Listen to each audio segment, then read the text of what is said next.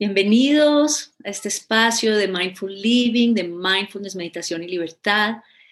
Estas son entrevistas especiales que hacemos con personas que tienen historias que, que, creo que pueden realmente aportarnos a todos. Y Mónica la conocí un día en la fila del colegio, que tenemos nuestros hijos en el mismo colegio, y desde ahí curiosamente nos volvíamos a encontrar, ¿no? Y entonces primero me comentó como, bueno, ahora nos vas a comentar un poco tú a qué te dedicas.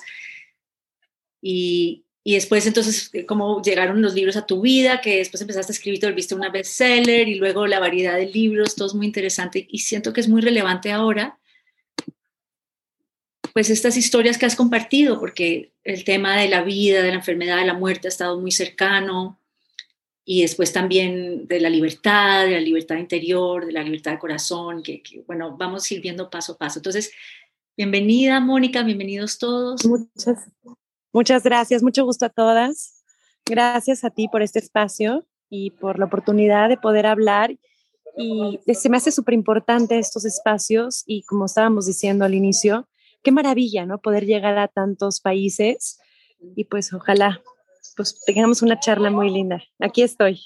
Qué bien. Pues cuéntanos un poco de ti, de dónde eres y a qué te dedicas, por qué decidiste dedicarte a eso.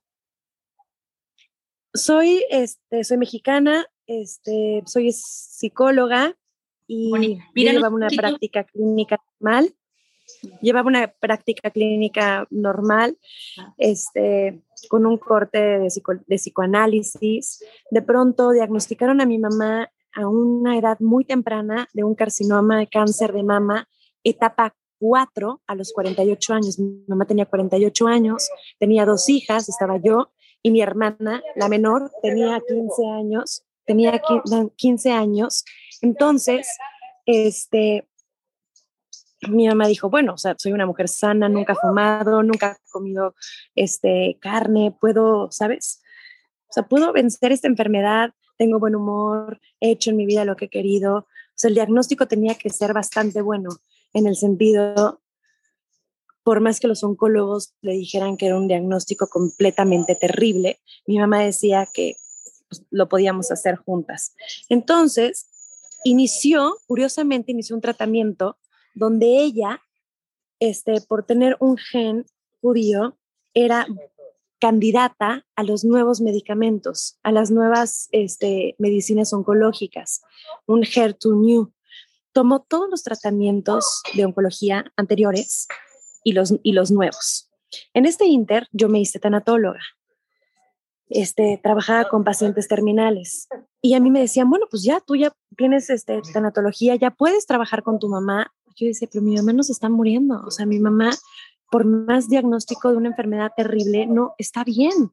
Tiene 48 años, dos hijas y un mundo por el cual quiere vivir y yo la veía con una actitud súper positiva, con una fuerza interior brutal y decía, el cáncer no me va a vencer y vamos y voy a hacer lo que tenga que hacer, pero voy a enfrentar toda esta parte. Habían muchísimas teorías. Era el tercer matrimonio de mi mamá. Yo fui el primer matrimonio de mi mamá y se divorciaron cuando yo era muy pequeña. Mi mamá se llevó muy bien, muy bien con su, pues bueno, con mi papá. O sea, como que tuvo un matrimonio este, de muy chiquitos, de una edad muy corta, o sea, muy pequeña, y se divorciaron como por esta parte de la vida, pero tuvieron una amistad muy grande.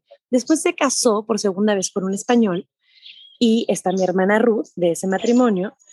Este, yo creo que ese matrimonio sí fue como que sí le costó mucho, o sea, ese, ese, ese divorcio fue muy doloroso. Pero en su tercer matrimonio la sufrió muchísimo, o sea, la sufrió brutalmente. Entonces, tenía un carácter donde ella pues dejaba pasar ciertas cosas, como que decía, no puedo tener tres fracasos en mi vida, o sea, le tengo que echar ganas y, y se apagó, apagó su voz. Mucho se, se discutía en psicología que si ella se había causado el cáncer, lo cual a mí se me hacía muy injusto e incorrecto para las pacientes oncológicas, porque, porque yo puedo asegurar que mi mamá era una mujer muy feliz. Entonces, si cierto es que somos seres humanos biopsicosocial, se me hace muy injusto estas teorías donde dicen que las pacientes se generan su propio cáncer. Este, ya era como culparla de más.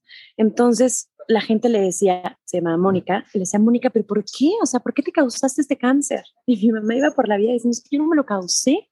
O sea, yo quiero seguir viviendo, quiero seguir estando para mis hijas, este, siento que me falta todo un mundo, entonces no me lo causé. Entonces le costaba muchísimo trabajo esta parte. Sí. En el Inter yo me metí a hacer. Me acuerdo la parte de tu libro donde tú dices que, que sí que es sana, súper deportista, ¿no? joven, que siempre había comido súper bien y dices, está perfecta, está bien, tiene 47 años, ¿no? E, esa sensación de esto no puede ser, ¿no? Y, y sí me quedaba pendiente hacerte esa pregunta, o sea, me parece muy injusto que la gente le diga, ¿no? Oye, ¿qué hiciste, no? Pero sí hay algo que sucede también. ¿Por qué te sí, ¿cómo te lo causaste tú? Porque primero creo que la persona se debe cuestionar eso y luego los que estamos alrededor también nos cuestionamos eso. Cuando mi padre se enfermó, yo sentía que nosotras, las mujeres alrededor suyo, que eran sus hermanas, él era el único hombre entre sus hermanas y, sus hijas y sus, y sus esposas, como que todo el mundo le jalaba y le pedía y sí yo sentía un poco de responsabilidad, que tal vez le habíamos pedido demasiado y, estresado demasiado, ¿no? Pero sin embargo, sentía que era porque no se había nutrido bien, que en ese entonces trabajaba fuera de la ciudad, en fin. Pero mm, sí, es la culpa siento que está siempre ahí, ¿no? ¿Cómo lo sentía ella? ¿Cómo, ¿Cómo era su relación con esa sensación de...? Mi mamá me decía, mi mamá me decía, es que yo soy una mujer, o sea, y era una mujer muy alegre, que quizás sí, o sea, en una cierta parte yo puedo decir que sí apagó con este matrimonio, con su tercer matrimonio, sufrió una infidelidad muy fuerte. La, la mujer con la que le había puesto pues, el cuerno era, era como impensable, o sea, tenía mi edad, ¿sabes? O sea, entonces para ella fue muy fuerte de pronto decir, oye, tú me traes a esta chica a la casa, yo la veo de la edad de mi hija, nunca me imagino en la vida, o sea que, ¿sabes? O sea, como que para ella fue fuertísimo esa parte y este, y, y se lo, nos demostraba a nosotras que estaba bien, que estaba fuerte y que este dolor, pues no, no lo mostraba. Cuando en ese entonces ella decide divorciarse, ella dice, me voy a divorciar, este, vamos a empezar todo el proceso de abogados para ya separarnos después de 10 años de matrimonio, ella comienza a sentir una bolita en el pecho y como que le, y, la bolita le dolía. Y la gente le decía, ay, no, no te preocupes, si te duele no es cáncer. Entonces ella decía, pero es que ya cada vez está creciendo más y más y más y más y más, y ya se nota y ya me está doliendo y el brazo ya le dolía. Entonces dije, ya vamos, vamos al doctor.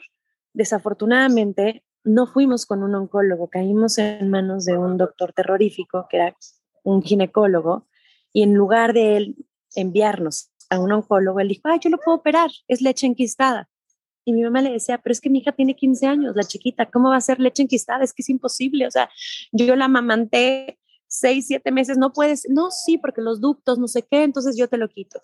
La operan en, una muy, en un muy buen hospital de, de México, una muy mala práctica, una negligencia médica terrorífica, la opera el doctor y, este, y saliendo le dice que, no, que todo salió muy bien, que la patología no mostró absolutamente nada. Y cuando fuimos a recoger otros resultados de patología, pues ya había un carcinoma, etapa 4. O sea, ya era un cáncer bastante, bastante avanzado. No podíamos hacer más que atacar la situación. No pudimos más que atacar la situación y ponernos en este, las manos, o sea, a la obra. Y mi mamá dijo algo, tengo la enfermedad del amor. Entonces. Para nosotras fue como, ¿cómo la enfermedad del amor? Tengo, tengo la enfermedad que, que todo mundo cuando me ve sonríe. Tengo la enfermedad que todo mundo, cuando las personas me miran, saco lo mejor de ellas, de los meseros, de los policías, de la gente que iba caminando en la calle. Tengo una enfermedad del amor, o sea, me voy a dedicar a recibir amor y a dar amor. Es lo único que voy a hacer estos años. Voy a soltar toda la parte negativa voy a limpiar toda esta parte, voy a perdonar a, este señor, pero no se podían divorciar. Y eso era terrible, porque no se podían divorciar legalmente porque si no mi mamá perdía el seguro. Y en mm. México, pues, ninguna otra aseguradora, o sea, él le daba el seguro de vida por ser, ¿no? El esposo y el director de cierta empresa. Y mi mamá, si se divorciaba, le decía al abogado, si tú te divorcias, ya no tienes el, o sea, ya la empresa no te asegura y ya no vas a poder estar, o sea, ninguna otra aseguradora te va a volver a tomar, entonces no te puedes divorciar. Entonces, como a él le dijeron que mi mamá iba a vivir seis meses, pues dijo, nos quedamos. ¿no? Pues iba a ser más fácil ser viudo que, este, que divorciado. Y pues no, nunca se imaginó con una sorpresa que esos seis meses se convirtieron en seis años. Entonces, pues era algo impresionante porque mi mamá, el M.B. Anderson, le da seis meses de vida porque tenía un cáncer etapa 4 con metástasis invadida en huesos, en páncreas, en, en todo. Y fue, yo no sé ahí sí, si es la actitud, yo no sé si fue el vínculo de la familia, del amor, las ganas de ella de vivir. Yo apresuré, o sea, yo no quería tener, yo me quería esperar a tener hijos y ahí le dije a mi esposo, necesito ya ser mamá. Apresuré mi maternidad, no me embarazaba, era algo impresionante, pero yo le decía al ginecólogo, ¿cómo es posible? O sea, dame algo. Y me decía, hasta que no estés relajada, lo vas a lograr. Entonces yo quería como afianzarla con la vida. Cuando me embaracé, dijo, dijo mi mamá, qué maravilla, ya voy a llegar al postre de la vida, o sea, voy a poder conocer a mis nietos. Y quizá eso también le ayudó y le llenó de energía. Y fueron seis años muy intensos, muy bonitos, y seis años donde ella me decía, es que cada día doy gracias a la vida, porque desde que cumplí los seis meses, pues era como tener este maestro de muerte existencial y decir, híjole, espérame, o sea, todavía no me siento como que me vaya a morir y no me quiero morir. Entonces, toda la muerte se convirtió en parte de nuestro día a día, pero también eso intensificó muchísimo nuestra vida, porque nos sacudió de muchas cosas. Sí. Me hace pensar nos sacudió de pérdida de tiempo, de, de cosas Sí, y esta fortaleza está en tu familia. Perdóname, no escuché. Ah, esta fortaleza está en tu familia, ¿no? Es muy interesante cuando en tu libro, que debajo de mi piel, cuentas al principio la relación que tenías con, tu abuela, ¿no? Y mm, esto me, me encantó. Es, o sea, disfruté tanto la historia de su abuela. La abuela es una mujer rusa que eh, los padres tuvieron que huir de Rusia, ¿no? Eh, cuando fue la revolución y por el azar de la vida terminaron en México. Y entonces la, la, hija decide quedarse en México, que es la abuela de Mónica, ¿no? Y, y entonces crea una, una, una, relación tan divina contigo. Y mira lo que dices en tu libro que les quiero compartir. Dice, supe y tuve el privilegio de gozar el amor incondicional de una abuela. Supe que ser nieta es tener y ser la persona favorita de alguien súper verdadero arte de ser amada y la dicha de ser abrazada por alguien que todo da a cambio por solo una sonrisa. Me emociona. O sea, amé toda la historia de la abuela, que era un personaje extraordinario, ¿no? Cuéntanos un poco, digamos, las visitas al doctor y el corazón, porque me parece tan poético eso. mi abuela, mi abuela Ruth fue una mujer maravillosa, pasional, que no le importó que venía de una familia judía, que se enamoró de un mexicano, este, católico, moreno, o sea, rompía con todo lo que ellas le estaban esperando. Todas mis tías terminaron y están viviendo en Nueva York con respectivos maridos que ya las tenían esperando. Ella, cuando llegó a México, hicieron así, bueno, entraban, ya sabes, Salvador, El Salvador, este, o sea, eran como, se quedaban como temporadas en ciertos lugares y aquí en México les cambiaban los papeles Hanovich les, les pasaban por Mandujano, entonces les cambiaban como este, el pasaporte y todas llegaban a Nueva York. Pero mi abuela er, tenía 17 años, ya cuando estaba aquí en México, y se volvió loca en una fiesta. Venía bajando mi abuelo y le dijo a mi tía Amelia, venía bajando Roberto y Carlos, y cuando vio a mi abuela, mi abuelo le dijo, mira, Amelia, me voy a casar con él. Pero desde este 17 años pasional con este, ¿no? Mexicano alto, moreno, con él me voy a casar. Y ella era una pelirroja preciosa. Y entonces, pues empezaron esta historia de amor a los 18, ella huye, o sea, se van, no los encuentran, y pues Lita la deshereda y es como la ofensa familiar más grande, o sea, terrible. De hecho, cuando nacen mis tíos, no sé si lo viste, ella, este, pues dice que Dios la castigó. O sea, cuando va mi abuela a enseñarle a Roberto, a mi tío Roberto a Nueva York, a su mamá, a su, nieto, para que lo conozca, Lita lo ve y le dice, ahí tienes todo tu castigo. O sea, Dios te castigó, te nació un hijo moreno. Entonces, y nunca lo cargó, mi abuela se regresa a México, luego nace mi tío Armando, lo lleva Y le dice, ah, bueno, pues ya te perdono porque ya tenía como esta parte, ¿no? Este, de la familia rusa, ya, ya quizá ya te perdonó. Pero finalmente, Lita. Un hijo es moreno, ¿no? Y el otro hijo rubio y claro. Entonces uno le llama chocolate de vainilla, ¿no? Es muy gracioso, sí. Claro, uno es chocolate y otro es vainilla, uno es así moreno y el otro decía que Dios la había castigado y el otro es así rubio, ojos este, azules, o sea, entonces era como los dos hijos y cuando nació mi mamá, ella, o sea, sí tenía como este gen, este judío y cuando evidentemente yo me acuerdo cuando me la llevó a presentar, o sea, nunca le gusté, o sea, le decía, tu nieta es morena, o sea, o sea la, señora me dijo, nieta, o sea, sí, no te me acerques, eres morena. Y, y pues como mi abuela y yo éramos una y te lo juro que es uno de los amores más bonitos que he tenido en mi vida, pues se, ofendió muchísimo. Ahí fue cuando le dijo, ahí sí ya no, o sea, ya, o sea, ya, ya fueron muchos años, o sea, ya no es posible, ya la niña tiene seis años y es mi nieta, ya pasamos por tanto tiempo, no es posible. Ahí rompe la relación con la mamá, pero sí tiene una gran relación con las hermanas y una mujer con una fortaleza de decir, rompo con lo que sea, ¿no? Con la tradición, con las costumbres, con lo que se espera de mí socialmente, con las expectativas, con, o sea, nada la pudo detener y ella amó pasionalmente al abuelo. El abuelo tremendo, tremendo, tremendo con sus historias, mm, este, pues mujeriego, pero en este país aplaudía, ¿no? O sea, eh, sus infidelidades se le, se le aplaudían. Este, y la abuela tuvo un romance no sabemos a qué grado, este, si fue platónico o no, no lo sabemos y yo nunca lo voy a juzgar. Y como decía mi abuela, hay secretos que se llevan hasta la tumba y aquí lo pongo. Y este, con el cardiólogo y que fue alguien que siempre se ocupó de su corazón. O sea, no sabemos a qué, a qué nivel, pero le cuidaba el corazón. Sí. Genial, maravilloso.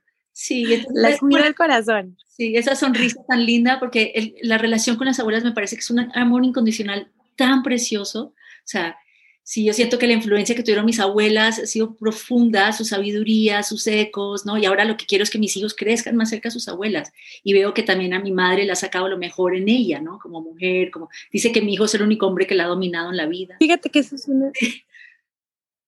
Claro, y qué bendición, yo te lo juro que yo les digo, yo siempre me cuestiono, digo, ¿cómo van a crecer mis hijos? ¿no? Yo volteo a ver a mi hija y a, y Alejandro, digo, ¿cómo van a crecer sin ese amor?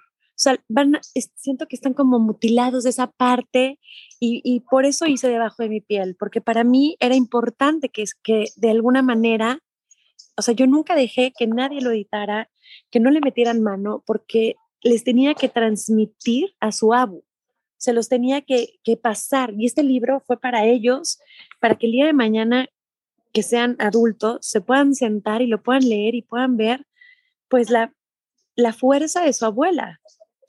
Y, y, crecen con ella en recuerdos. O sea, muy chiquitos, pero a lo mejor en, en anécdotas, cosas que platica mi hermana, cosas que platico yo, fotos que les muestro.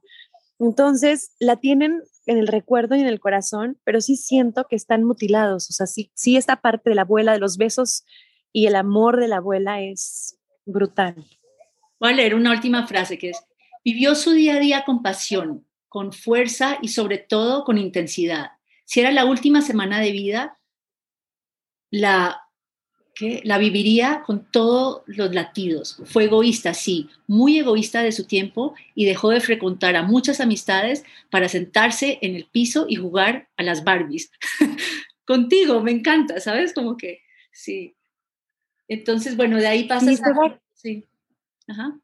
Siempre estuvo como muy dispuesta, ¿no? A, dispuesta a disfrutar esta parte de la familia, a decir algo que a mí me encantó y que viene de mi abuela, al tener ¿no? una cirugía de corazón y como que siempre crecí, o sea, yo crecí con miedo a que su corazón algún día dejara de latir, ¿no?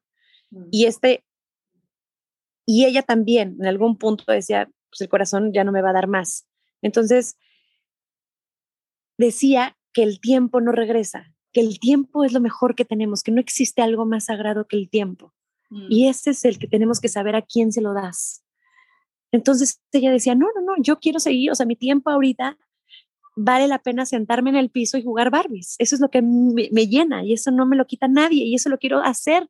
Y no me importa la comida con las amigas o ir a hacer este tipo de cosas. Quiero disfrutar mi tiempo al máximo.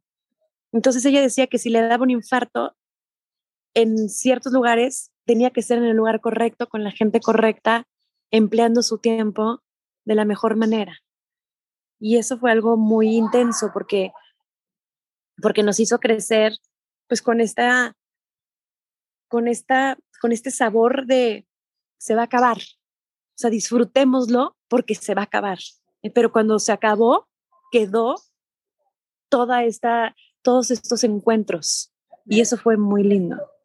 Claro, entonces es como si tu abuela hubiera tenido que vivir con esa situación como de su corazón, que nunca sabía cuánto tiempo quedaba, con esa intensidad, ¿no? Con esa libertad, como con esa felicidad también que mencionas. Y luego a tu madre también le pasó, después le ¿no? Me imagino esos últimos seis años que debieron ser, pues, cada día ese regalo. Y sin, y sin embargo, para ti también... Y, que tienes que aprender... ¿Sí? ¿Que tienes que aprender qué? ¿Para mí qué? Perdón. No, dinos tú. Es que finalmente aprendimos a vivir así, que no, que no es fácil, que es muy estresante y puede ser muy angustiante y, y, duele el estómago y hay momentos de angustia terroríficos, estar como conscientes de que esto se acabe en algún momento, pero, pero cuando se acaba, creo que lo que deja todos estos momentos de, abraz, de habernos este, pues exprimido, ¿no? Una a la otra y, y haber estado tan juntas hace que, pues, que el corazón se quede como en paz. O sea, hay una, hay una tranquilidad de decir, nos gozamos el tiempo que la vida nos prestó, nos gozamos brutalmente. Y eso es lo que a mí me queda. Y yo por eso a veces veo a mis amigas que tienen mamá, yo digo, wow, qué maravilla, por favor, corran, disfrútenlas, ¿sabes? O, o las abuelas, digo, qué rico. Me, me encanta, me encanta porque porque las tienen vivas y las tienen ahí, yo digo, de verdad, aprovechenlas, porque nunca lo den por sentado. Es un regalo de verdad de la existencia poder decir mamá y abuela. Ay, qué belleza. Y esto es también que lo que tú decías de al ser tanatóloga y oncóloga, porque tú tienes grupos de apoyo, ¿no? Para familias con cáncer, que el vivir cerca a la muerte te trae toda otra noción de la vida, ¿no? Pues es un maestro, yo creo que nos acude a todo, ¿no? A, las malas vibras, a los malos pensamientos, al, al, nos lleva a un lado a decir, ¿qué quiero? ¿En qué quiero emplear mi tiempo? Eso, eso es una vez más, y regreso al maestro del tiempo. ¿En qué quiero emplear mi tiempo? ¿En qué voy a, a quién le voy a dar mi energía? ¿Quién va a ocupar mi ser? O sea, ¿quién va a entrar en mí? O sea, entonces, la verdad es que tiene que ser alguien alguien muy sagrado para que esté adentro de mí, lo esté pensando y le esté empleando, o sea, ¿sabes? O sea, entonces es movernos de ahí, eso nos hace movernos de los pensamientos negativos, movernos de los pensamientos feos, movernos de esta cosa, de decir, ¿en quién voy a pensar? ¿En qué voy a sentir? ¿Qué me voy a dar hoy? ¿Qué me voy a ofrecer hoy? Yo creo que eso es bien importante. ¿Cómo voy a emplear mi día? ¿Qué mensaje quiero dar? ¿Qué quiero dejar en la vida? O sea, finalmente todos nos vamos a ir, con cáncer o sin cáncer, más ahora que estamos viviendo una pandemia, la muerte está por todos lados, ya somos una cifra, cada vez aumenta, este, y es horrible, porque el otro día leí algo que decía, una muerte hace un nombre y es una tragedia. Muchísimas muertes dan una cifra y no lo sentimos. Mm. Nos sentimos alejados de esa cifra. Entonces, hoy yo me despierto, veo las noticias y van subiendo las cifras, pero, pero no lo entendemos, que no son, los, no, son las, no son los números, es las personas que hay, las familias y la cantidad de personas que se están ¿no? viviendo un duelo tras otro, tragedia tras otra, que están perdiendo gente mayor, gente joven. Entonces, ahorita que estamos viviendo una pandemia, ahorita que la muerte está rondándonos más que nunca de una manera tan consciente, creo que es cuando más unidos tenemos que estar. Cuando tenemos que entender que nos vamos a ir y que nos tenemos que ayudar los unos a los otros. No lo logramos solos. Nadie llega a ningún lugar solo. Nadie, es que absolutamente nadie. Y estos espacios se me hacen maravillosos porque nos podemos conectar mujeres de muchísimos lugares del mundo y crear esta red de apoyo y decir, aquí estamos. Aquí estamos con nuestros miedos, con nuestras soledades, con nuestras angustias, pero hay algo que nos mueve a estar juntas. Es esa unión la que yo creo que el, nosotros, el cerebro, tiene unos mecanismos de defensa impresionantes. Y esto, estos espacios son un mecanismo de defensa, son una forma de poder encontrarnos y poder en nuestro encierro de, nuestra, de nuestras maneras en la que estamos viviendo, poder compartirnos uno, unas a las otras y se me hacen encuentros muy, muy positivos. O sea, yo te felicito, la verdad, por tener algo así, tener este espacio. Sí, pues qué, alegría tenerte. Está, está, tan linda tu energía, tu mensaje nos llega al corazón. Si nosotros tenemos este espacio y meditamos y, la idea es como cada día tener como esta perspectiva de valorar las cosas importantes, de abrir nuestro corazón, de, estar muy conscientes de, lo que sí está bien y, de nuestra capacidad de compartir lo mejor en nosotras. Y es un proceso constante de aprendizaje, de apertura, de paciencia, de de, encontrarnos, ¿no? Y, de apoyarnos y ha sido, yo creo que una, bueno, o sea, lo sé, ¿no? Para muchas realmente transformacional, o sea, nos ha transformado la calidad de este tiempo encerradas, ¿no? Poder encontrar este apoyo, reír, encontrar espacio de silencio y, realmente ha crecido el sol en nuestro interior, o sea, esta luz como que, que ilumina las cosas buenas en nuestra vida. Y eso y es, bueno, aquí estamos, ¿no? Pero sí, esto ha sido positivo y ahora es como que no se acabe, que no vuelvan todos a trabajar, que sigamos aquí. ya estoy con el otro lado. Sí. Pero bueno, eh, y porque me gustaría realmente abrir el espacio para que puedan hacerte preguntas. Em, Adelante, feliz. Me, me, encantó también una parte al final de tu libro donde tú dices el, el, título, o sea, mientras que yo esté viva, mi madre siempre va a estar debajo de mi piel, va a estar conmigo, va a estar en su memoria. Y, y es eso a veces con, con, las personas que se van, uno como que empieza a sentirlos lejos y yo tengo fotos por ¿no? en distintos lados y me encanta a veces como esos encuentros con las fotos, como de acordarnos, de llevar estas personas dentro, ¿no? que mientras que vivan en nosotros siempre están vivas. ¿no? Mira, yo la tengo aquí, o sea, en, en la parte del celular, en el fondo del, del teléfono, o sea, está el móvil y, en, y al fondo del móvil está una foto de ella y mía, cuando éramos, o sea, aquí la tengo. Ah, ¿sabes? Con tu madre. Entonces, cada vez es mi mamá y yo de chiquita. Ajá. Entonces, y de pronto hago otra foto así y la veo. Entonces, es como, como traerla, o sea, la traigo. Y, y constantemente siento que cada vez me parezco más a ella, digo, ay, qué impresión. O sea, me veo en el espejo y, y, como que la logro ver. O sea, hay cosas de ella y de mi abuela que veo en mí. ¿Siempre se llevaron bien? Sí. ¿Te siempre bien con tu madre? Perfecto. O sea, se fue, como dije en, uno, en un video que se los puedo compartir después, les doy el link para que vean la presentación de Debajo de mi piel, que dije, se fue mi mejor amiga. O sea, se fue mi mejor amiga, mi cómplice, se fue, se fue. Y yo decía, y, estoy aterrada, porque estoy aterrada porque no sé lo que es vivir sin ella, no sé qué va a pasar, o sea, no sé cómo voy a hacer, o sea, en qué mamá, qué mamá voy a ser sin ella. O sea, me sé ser hija y no sé, Mónica, sin ser hija. Entonces, para mí era súper fuerte. O sea, no entendía esta parte de cómo iba a educar a una niña y a un niño sin ella junto a mí, sin sus consejos, sin, sin su guía, sin su apoyo, cómo iba a cuidarle a su hija, porque finalmente me quedé, pues mi hermana que le llevo muchos años, se quedó pues como conmigo, y vivió conmigo. Entonces dije, ¿cómo le voy a cuidar a la hija? O sea, ¿cómo le voy a educar, ¿no? A una niña y, cómo la voy a guiar. O sea, me le encargó y ¿qué hago? O sea, ¿qué hago? Entonces, memoria, sí. Era honrar su memoria y entender que iba a vivir siempre debajo de mi piel.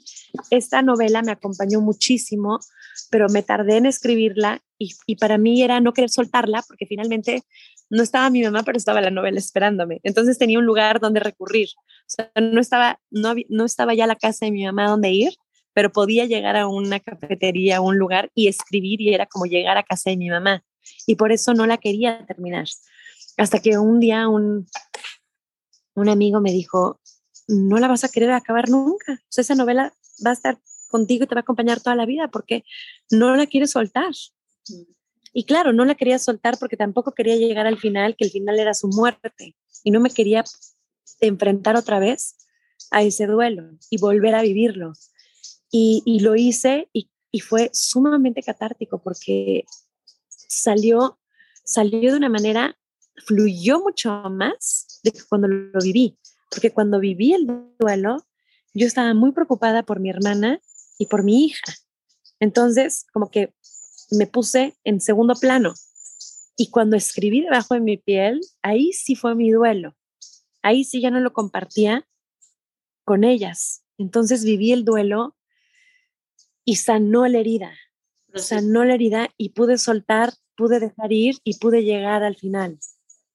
Dije, ya es momento de dejarlo ir y soltarlo y aquí está. Wow, maravilloso. Qué ejemplar, qué lindo. Sí, sí, así se siente, se siente muy cercano, muy sincero y, y muy esperanzador, o sea, está lleno de luz, de esperanza, de alegría, de, ¿no? Como de, lo que, justamente todo lo que te trae la cercanía a la muerte, ¿no? Esta noción, pues otra, de que tú estás en vida, de que tienes toda esta familia y este tiempo por delante para disfrutar con ellos, ¿no? Y me acuerdo ahorita que... lo maravilloso de... Sí. Perdón. Lo maravilloso de Bajo mi piel es que no solamente la paciente oncológica, o sea, algo que a mí me sorprendió muchísimo del libro es que había mujeres que estaban pasando por procesos muy fuertes que no necesariamente implicaban una enfermedad y les ayudó. O sea, me dice, yo estaba pasando una ruptura de una pareja, estaba pasando un problema familiar, estaba, y como que hay algo que, que, que saca, ¿no? De nosotras las mujeres, como que tenemos esta parte que, que no nos atrevemos a ir adentro, pero la tenemos y cada mujer, cada mujer y cada una la tiene. Es cuestión nada más de detenerse a hacer una pausa. Y es, es encontrarnos en tu historia y, siempre nos encontramos en las historias de los demás también, ¿no? Em, sí. Eh, acabo de terminar este libro precioso que se llama La bailarina de Auschwitz que es una mujer que estuvo... Ay, divina, sí, este libro, qué cosa tan increíble. Y ella dice que fue muy difícil porque era volver a sentirlo todo. Y en un momento en su proceso, que, que ella ya es doctora y está ayudando a los demás, hay un momento donde ella se da cuenta que ella tiene que volver ahí como para terminar de sanarse y, y, también va ahí, ¿no? Como que perdona en la casa de Hitler y todo, y como ella lo cuenta es, y es eso, lo que tú dices es como escribir esto, darte este tiempo de procesarlo y volverlo a vivir y que es tan difícil justamente como confrontarlo de nuevo, ¿no?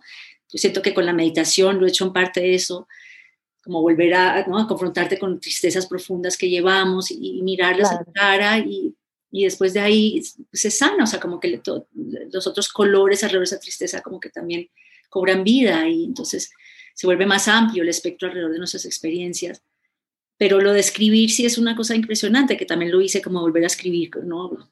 Ese momento con mi padre cuando se enfermó, se, se, murió también en poco tiempo, pero... Y hay algo muy lindo, como, y no es una cosa como masoquista de quedarte enquistado en el dolor, es una cosa de, de, de, reconocerlo y, y como soltar, ¿no? Darle un lugar, porque todo tiene que tener un lugar, yo creo. Entonces, darle ese lugar al, al, miedo, a la tristeza, también a la angustia. O sea, es importante ¿no? darle un lugar, entenderla para que pueda pasar. O sea, sí, yo creo que la pausa emocional es muy necesaria, no huir rápido de esa pausa, no, no salir, no querer distraernos, no querer, ¿no? Yo lo que les digo a mis pacientes es, es que o sea, no es que yo esté en contra de la farmacología, ¿no? Respeto muchísimo, pero, pero, pero es necesario quedarse un ratito en el dolor, no por masoquismo, sino para entender lo que nos está tratando de decir y poder sanarlo y decir, bueno, ¿dónde me está doliendo? ¿Dónde está? Por ejemplo, yo me di cuenta, y aquí lo menciono, que mi miedo está en las piernas.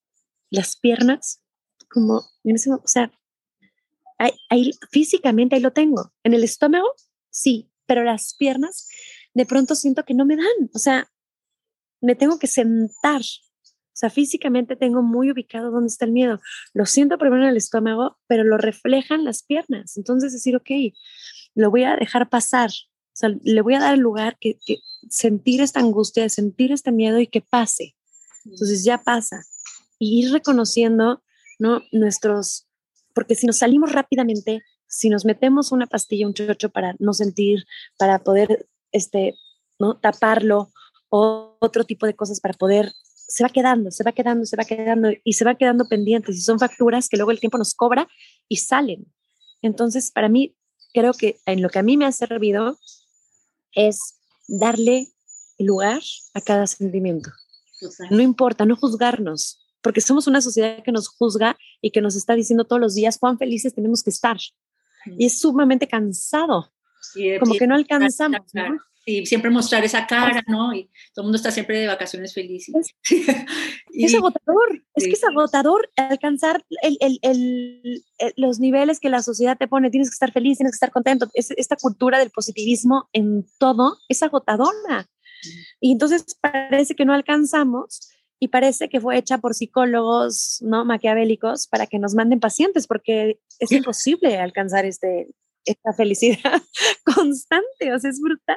Entonces yo digo, alguien ahí maliciosos, psicólogos, hicieron este mundo de sé feliz, sé esto, ¿no? Todo mundo es esta cultura del happy todo el tiempo. Entonces, si yo no estoy feliz las 24 horas por los 7 días, entonces ya siento que tengo un problema y que no alcanzo la felicidad de la otra que estoy viendo en las redes sociales, que va, ¿no?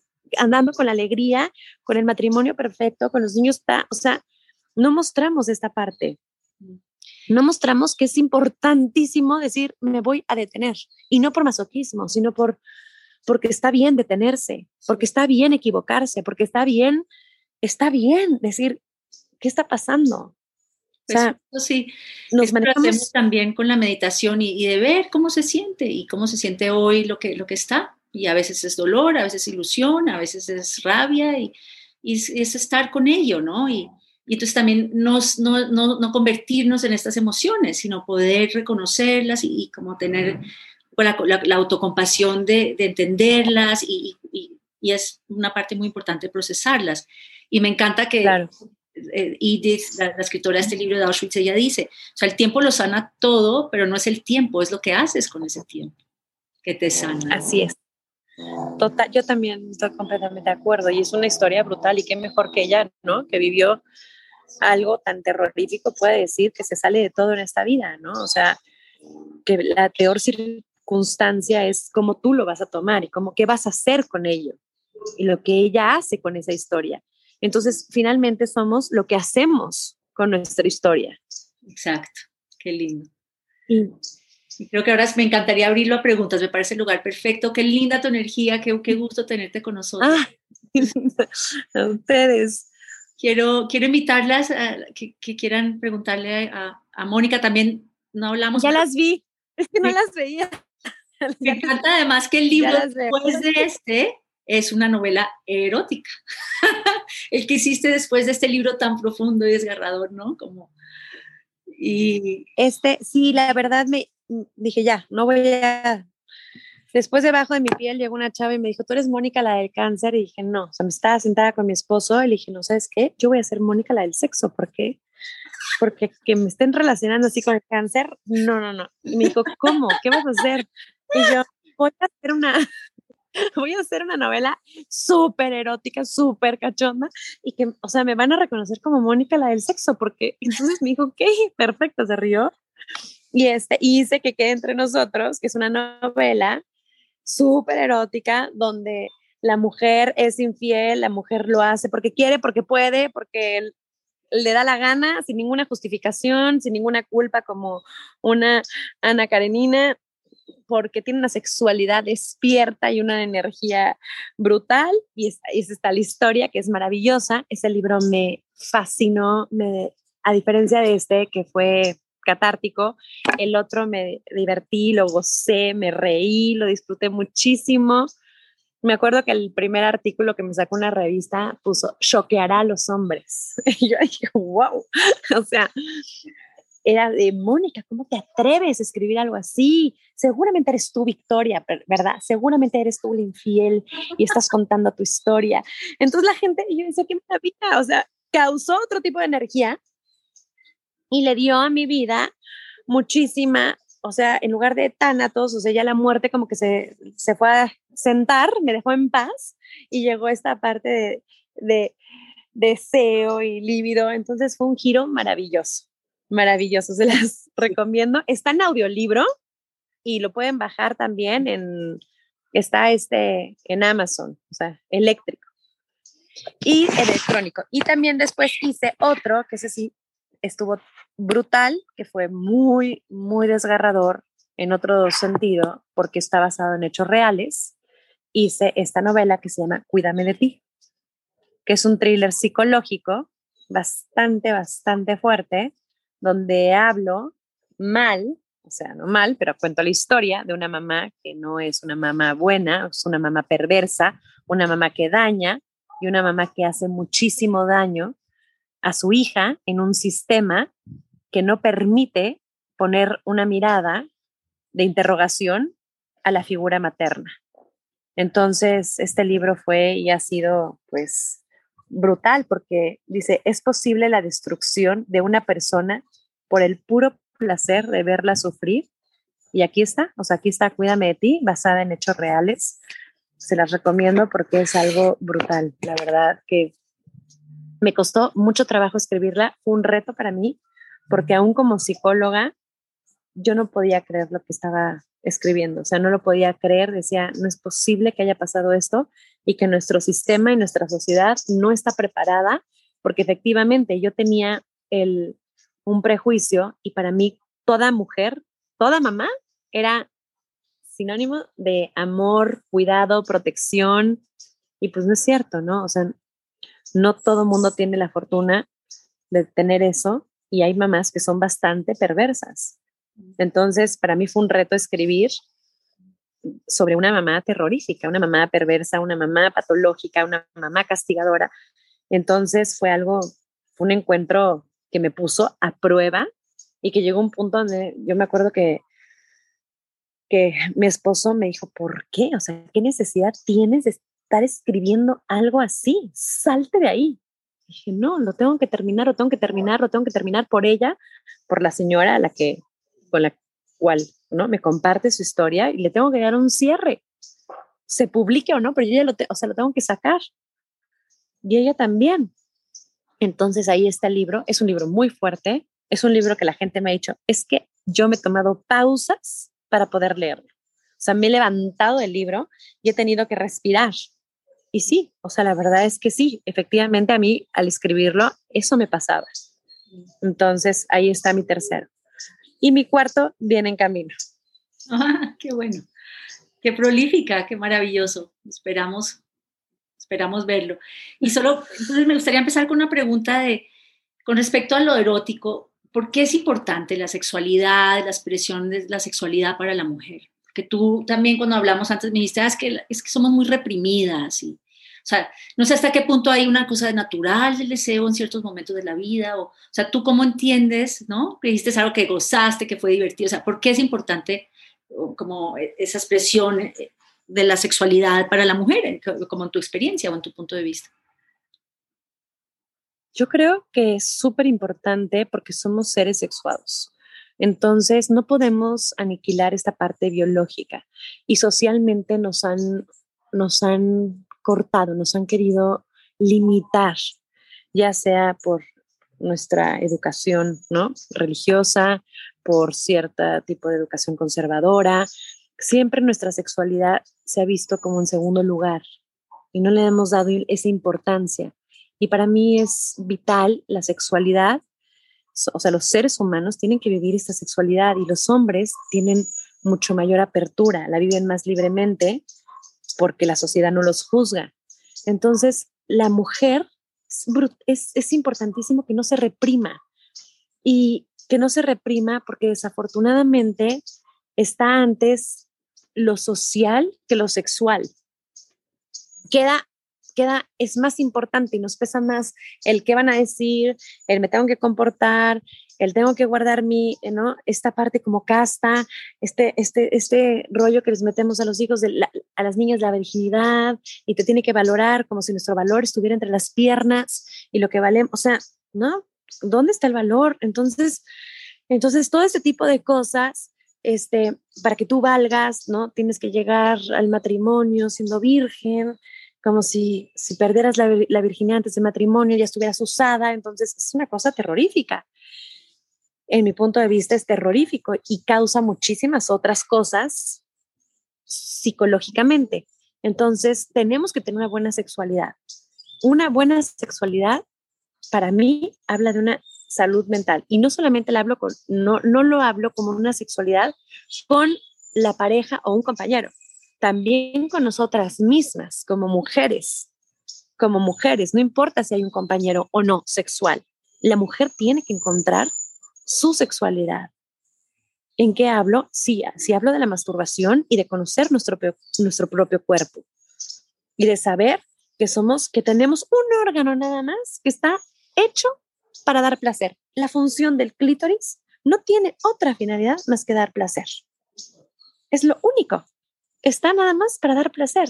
Entonces, oye, siento que de verdad nos tenemos que despejar un poco de estos tabús sociales y, y, conocernos mejor como, como mujeres. O sea, darnos placer. O sea, a mí me decía una paciente, es que, ¿cómo exploro? O sea, que tengo muchísimas ganas de explorar mi sexualidad, pero tengo que esperar a que llegue un compañero. No, no tienes que esperar a que llegue un compañero. Puedes conocer tu propia sexualidad sin que llegue un compañero. Ya después llegará y la podrán compartir, pero puedes explorar tu propia sexualidad y es sano autoexplorarnos y sentir ese placer. Hay algo que me gusta mucho que dice, ¿cómo es posible que puedas dar placer si no te lo sabes dar? Entonces es romper estos miedos. No, no, no leí la pregunta, pero sentí que hubo un... Ah, qué lindo, gracias. Ah, no, solo Neus está despidiendo. Ay, qué bueno, Neus, que estabas aquí. Te extrañamos. Muy interesante. Gracias por compartir, dice. Buen fin de semana a todas. Muy bien. Gracias. ¿Alguien más quiere preguntarle algo? Mónica, adelante. Mónica. ¿Sí?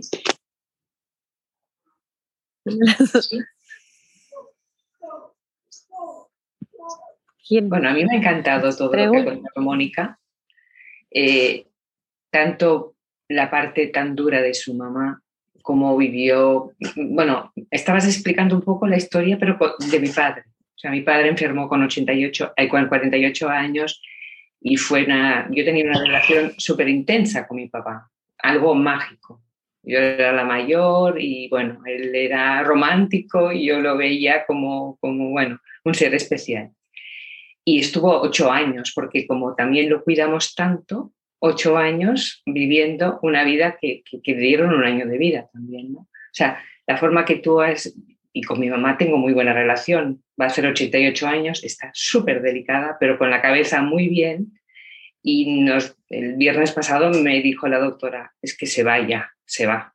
Y estamos todos así como muy reteniéndola, pero fíjate, uno con 48 y la otra con 88, ¿no? La mamá.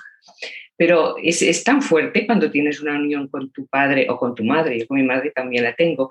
Yo aprovecho todas las horas del día para hablar con ella, todo lo que puedo, porque, porque, porque sí, porque necesitas vivirlo, ¿no? Y esto es un poco lo que también eh, he transmitido a mis hijos, que adoro a mi madre también. O sea, es, una, una simbiosis que hay y, y creo que es la manera de educar a los hijos, respetando a los abuelos, si los pueden conocer, claro. Y yo tengo una nieta de 14 años que también eh, hemos tenido una relación, pero, pero bueno, llegaba mi nieta a mi casa, yo agotada del trabajo, y me tiraba por el suelo, empezaba a esconderme, mm, jugaba a las Barbies, montábamos tiendas de, joyerías, y ahora ella tiene 14 años y adora la sensación esta que, de recuerdo y de vivencia al lado. Y yo le digo, pero ¿cómo te puedes acordar? Si es que me acuerdo. Y te da detalles de cuando tenía tres y cuatro años, yo alucino, porque normalmente la memoria se pierde de tan pequeñitos, ¿no? O sea que me ha parecido una historia, bueno, me han notado todos los libros porque todos tienen su qué, porque realmente son intensos, intensos tus libros, ¿eh? Porque así es la vida, ¿eh? Qué lindo. Y en cuanto a lo de la sexualidad, yo entiendo de que hay dos tipos de sexualidad. He sido una mujer muy libre de mente. Hay la sexualidad con uno mismo y la sexualidad de pareja. Sea hombre, sea mujer, lo que sea. Son dos tipos de sexualidad diferente. Tú no puedes sentir lo mismo estando tú sola que estando con tu, una pareja. Claro. No se siente lo mismo, ¿no? Bueno, claro, pero, se tiene que vivir. No se puede uno frenar. A lo que yo digo es que uno no se puede frenar a nada más de la pareja, ¿no? O sea, como que neces o sea, puedes vivir. O sea, está maravilloso y no creo, o sea, creo que el estar con una pareja es brutal, o sea, es, exponencial, pero no esperar, como no tienes pareja, aniquilar tu sexualidad. No vivirla. Para eso tienes que abrir mucho la mente. Y los perjuicios, la educación. Es que tenemos una carga muy fuerte, las mujeres. Sí. De tabús. Brutal, sí. Muy, muy grande. yo soy mayor, soy mucho mayor que tú. o sea, que, te estoy hablando de, que, imagínate, ¿no? Con 65 años, yo he visto mucho tabú en las mujeres. Ahora ya quizás... Y todavía, ¿verdad? Y en España menos. todavía como que... Y en España menos, sí, claro. Sí. Como que en España son mucho más libres. Yo creo que sí. No sé, nosotros. Sí. Sí. sí, yo creo que no sé cómo lo han vivido aquí en pues gracias, qué linda tu Gracias, Mónica. Muchas gracias. Qué, maravilloso escuchar tu historia, María Rosa. Y ves cómo no, y cómo se reflejan todas las historias. Genial. Qué bonito, gracias. Claro. quisiera compartir con Mónica, eh, bueno, eh, yo perdí a mi mamá hace tres años eh, de un proceso de Alzheimer. Una, venía de un proceso de Alzheimer bien complejo.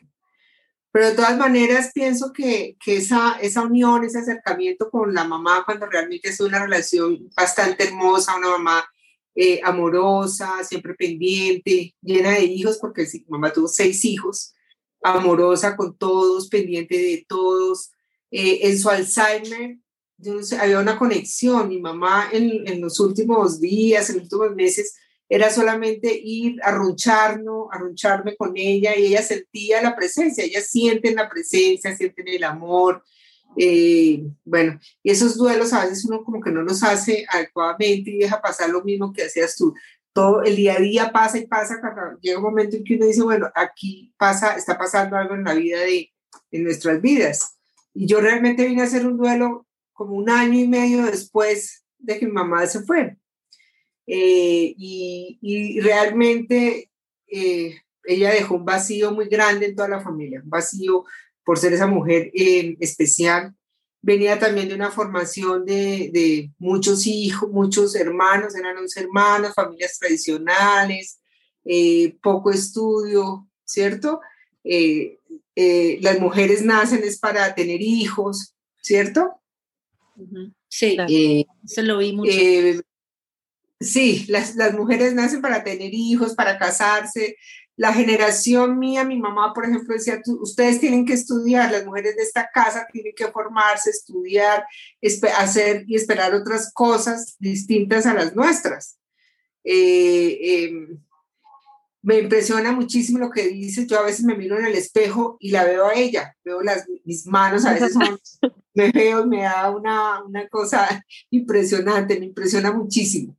Eh, pero bueno, yo creo que en, este momento, como hablábamos en el grupo, tan cercana a la muerte, es eso, esa, esa reflexión todos los días de mirar eh, que hay que vivir cada día con intensidad, con intensidad, porque uno no sabe, realmente uno no sabe qué pasa, quién se puede morir hoy, quién se puede morir hasta uno mismo y quedan pendientes de la vida de uno.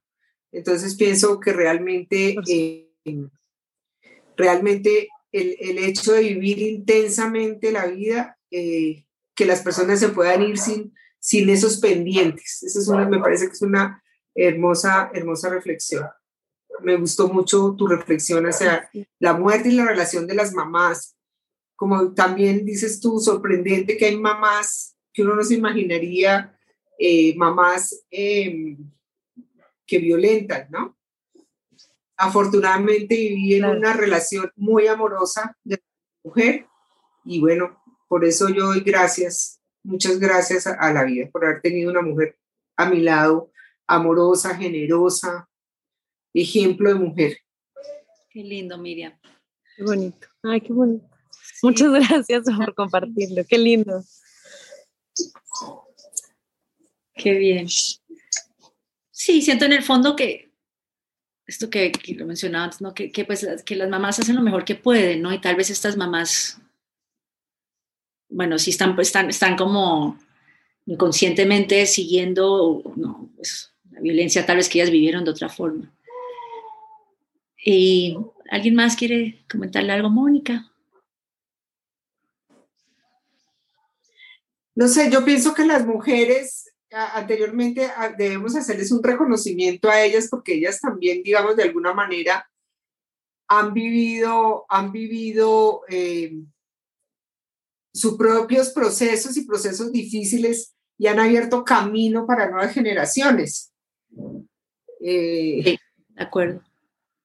entonces, sí, sí, poderlas dignificar como esas mujeres que pasaron por momentos también eh, difíciles, muchas de ellas no pudieron hacer sus sueños porque eran condiciones culturales distintas, condiciones religiosas en que las sometían. Yo me acuerdo que mi mamá quería eh, evitar hijos y, la religión no le permitía, ¿no? Fue una cosa bien compleja, ¿no? Bien, bien.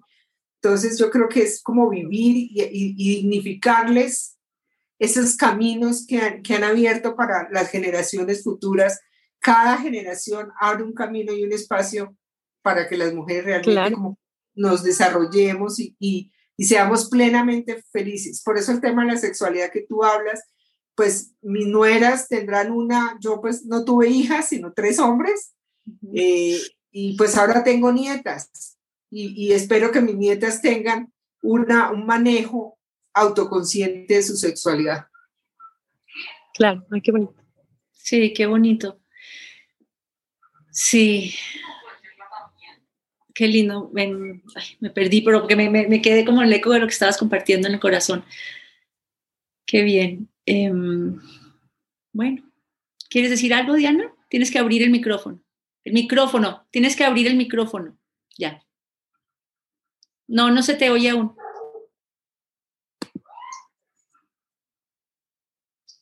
Ah. Ok, dale. Sí. Ahora sí. Bueno, Mónica, me tienes perfectamente asombrada. O sea, yo he escrito libros también, pero todos más o menos del mismo tema, y te admiro que tú puedas pasar de un tema, o sea, tan sensible y tan espectacular como el, de tu abuela, que yo que soy abuela y que digo que yo nunca jamás me imaginé que ese sentimiento era tan especial, porque a mí la palabra misma la tengo prohibida. A mí no me dicen abuela, me dicen nada, porque tengo ¿entiendes? Ni a, a mí ni, los años, ni, ni el abuelazgo, ni, ni, suegra, nada de estas cosas me gustan. Me gustan ese tipo de apelativos que la gente a veces, eh, ¿me entiendes?, transforma en negativo. Y yo, por ejemplo, vivo en, en Barcelona porque mi hija Paola me, un día me dijo, y Lara se va, por favor, vente. Bueno, y yo acabé con 42 años de vida, una amiga me dijo, pero ¿cómo te vas a ir ahora que te va bien? Le dije, porque uno se va cuando le va bien, no cuando le va mal. Y yo pues con Gael y Chloe, como dice eh, eh, y Lara, tengo una relación con Gael que para mí, pues, o sea, Gael hace conmigo lo que ningún hombre ha podido hacer, que he tenido un buen portafolio.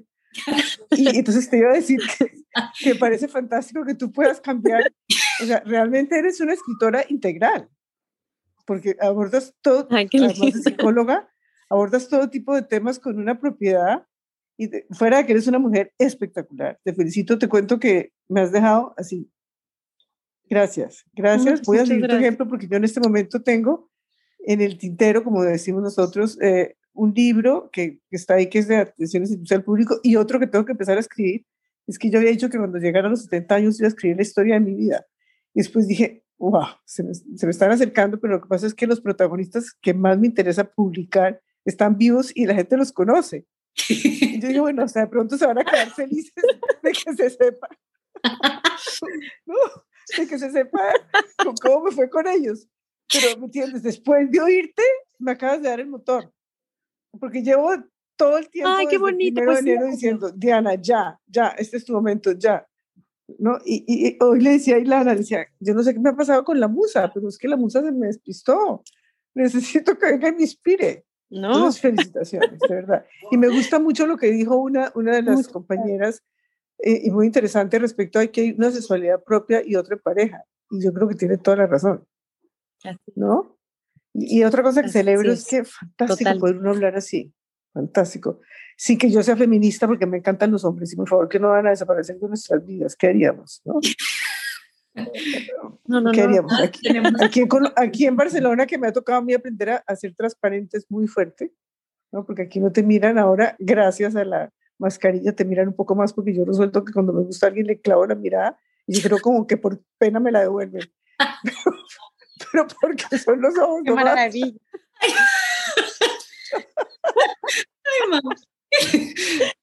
Ay, entonces, gracias, Mónica, ha sido fantástico. muy por favor. Muy bien.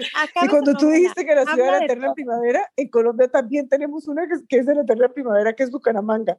Entonces dije, esto sí, ¿cómo somos de latinas? Qué horror. Todos tenemos el mismo cuento con otro nombre. Oye, pero por favor, acábalo, porque yo lo quiero leer. Y yo creo que cuando uno escribe, no puede pensar en los demás. Tú tienes que escribir. Si no, haríamos recetas de cocina. O sea, no, no, no. O sea, escribe, escribe, escribe.